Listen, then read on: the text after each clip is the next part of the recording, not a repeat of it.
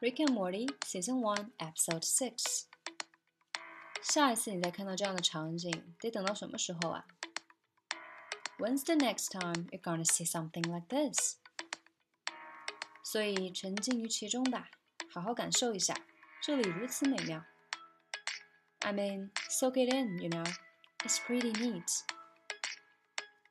我敢打赌，你现在一定觉得自己很蠢吧 ？I bet you feel pretty stupid right about now, huh?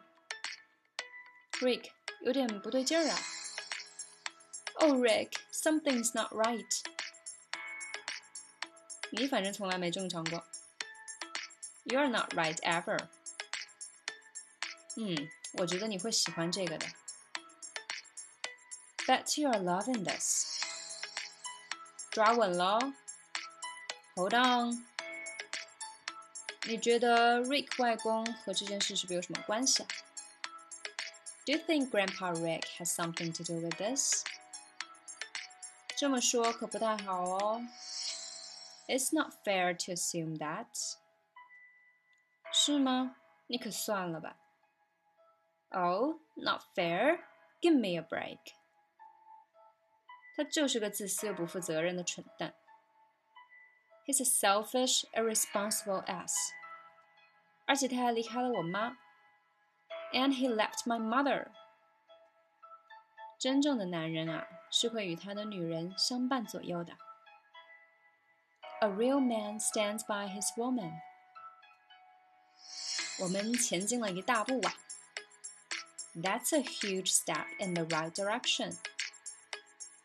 这简直就是噩梦。It's a living nightmare.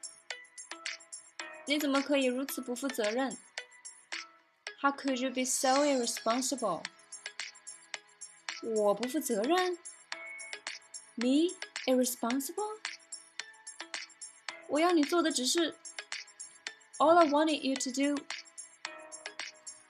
只是给我一把螺丝刀啊！To hand me a screwdriver。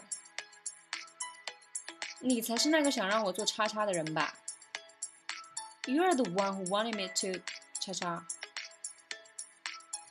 你现在想站在道德高点指责我吗？You're gonna try to take the high road on this one, Morty？你这个小变态。You're a little creep, Morty。好吧，我愿意接受我应该承担的一部分责任。I'm willing to accept my part of the blame for this.